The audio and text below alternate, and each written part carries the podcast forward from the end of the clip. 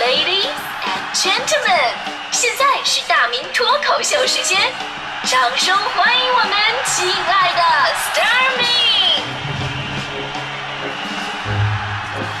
好，欢迎各位来到今天的大明脱口秀，我是大明。咱们中国有句老话，生死有命，富贵在天，大概有点那个看破红尘的意思。这句话呢，如今被很多人引用哈，就连那个球星贝克汉姆身上都纹了这么一句话：生死有命，富贵在天。而其实呢，我们没办法挑自己的出身，也没办法选择自己的运气，甚至可能也没办法决定以后的结果。但是呢，我们可以把握的就是这这个时段你的一个心态是什么。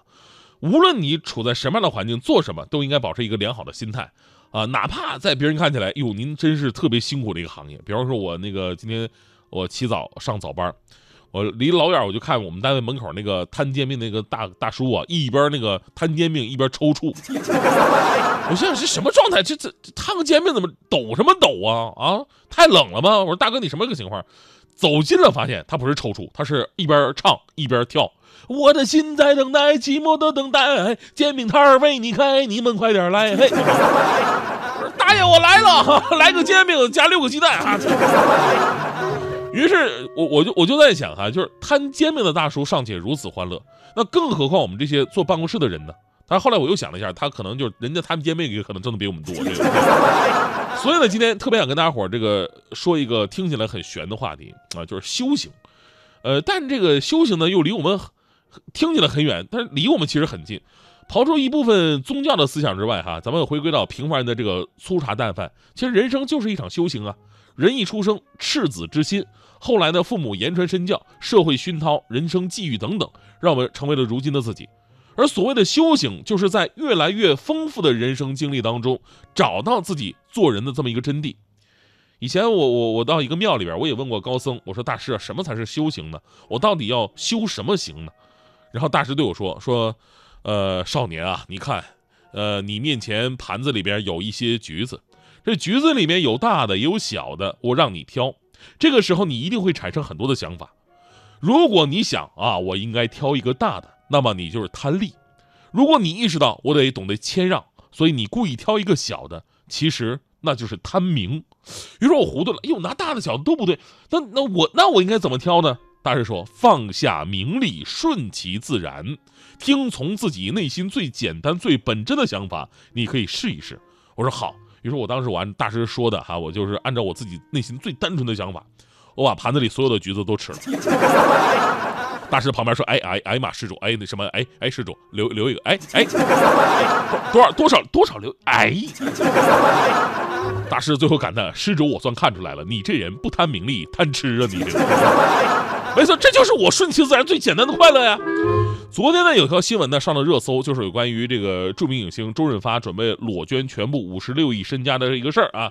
呃，也有说这个是四十九亿的，反正我也不知道不知道多少哈，毕竟我不是他们家的那个财务。呃，说发哥在接受媒体采访的时候谈到他的捐款计划，准备将自己全部财产五十六亿港元啊捐给慈善机构。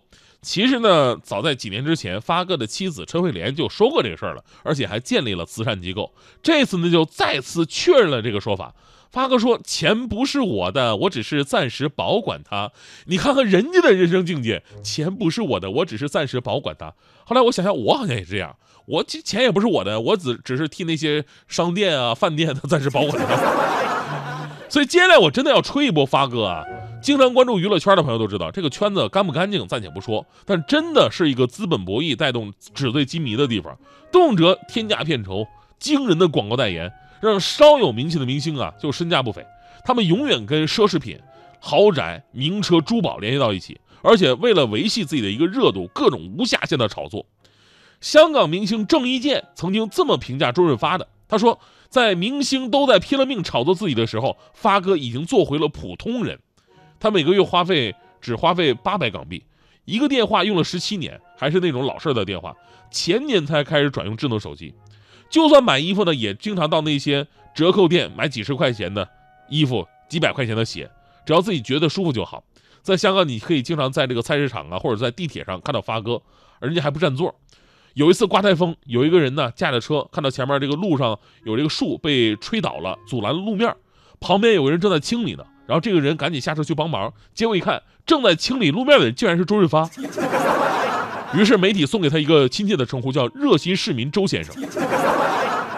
发哥说：“钱不是幸福的源泉。”他说：“我的梦想是成为一个幸福和正常的人。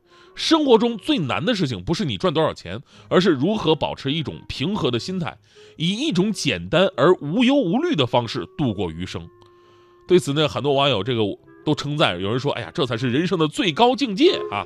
还有说了：“说有平常心，努力做平常人，但的确不情长啊。”有人说了：“说经历太多，一切都是浮云。”总之为发哥点赞。哎呀，这个好了，接下来呢，我们要从这个阿谀奉承的状态跳出来啊！万一发哥哪天说：“哎，那什么，我不裸捐了，给自己留点，那我不打打脸了吗？”其实裸不裸捐吧，跟咱们今天聊的内容没太大联系。咱们也不号召大伙儿啊都裸捐，是吧？每个人对自己的财产都有自由支配权，呃，别人无权评价跟干涉，你干什么都行。当然，这就就我那点财产吧，反正捐不捐我都是裸的。重要的是学习发哥这种回归本我的一种状态，不随便评价别人，这是一种修养；而不活在别人的评价里边，则是一种修行。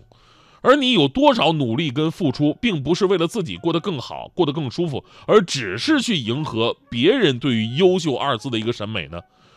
当然，我们要非常客观的说，这个发哥这些都是在。现实生活当中有了可靠保障之后，人家才能说的话，对吧？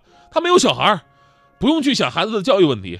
香港那儿有非常成熟的保险制度，解决了医疗跟生活。他也不用什么给房子付租金吧，应该也不用还贷款，是吧？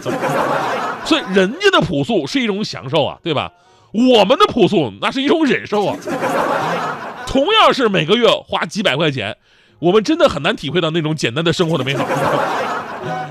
但是现现在啊，今天这样一个纷繁复杂、文化多元的社会，咱们看到的、听到的、用到的、发明的这东西真的是越来越多。其实你归根到底，你回头想一想，这些东西，包括你用过的那些东西，其实一大部分都是对你没什么用的。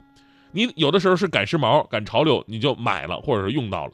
所以这个时候就需要那种化繁为简、返璞归真的精神，让自己的生活在复杂当中变得简单一点。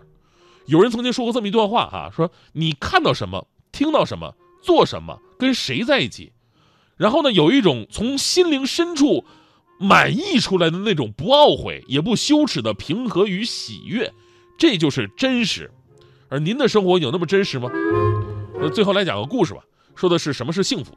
话说有一只小兔子啊，在家里边待的挺无聊的，然后呢，心想去那个森林里边，我做一个幸福指数的调查吧。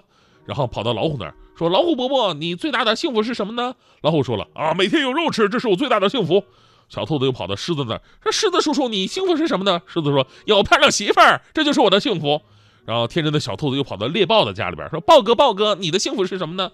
啊，豹说了：“说有有我有个强壮的身体，这是我的幸福。”小兔子回家了，觉得大家伙都有一个幸福的目标，而反观自己好像不知道什么是幸福，于是问哥哥：“哥哥哥哥，那我的幸福是什么呢？”哥哥说了：“说我说老弟啊，哥告诉你啊。”你今天能活着回来，就是你一生当中最大的幸福了。你没事找什么老虎、狮子、豹子就就就调查去，你这什么玩意儿。所以说，其实幸福没那么难，所以平安到家是最大的幸福。想得却不可得，你奈人生何？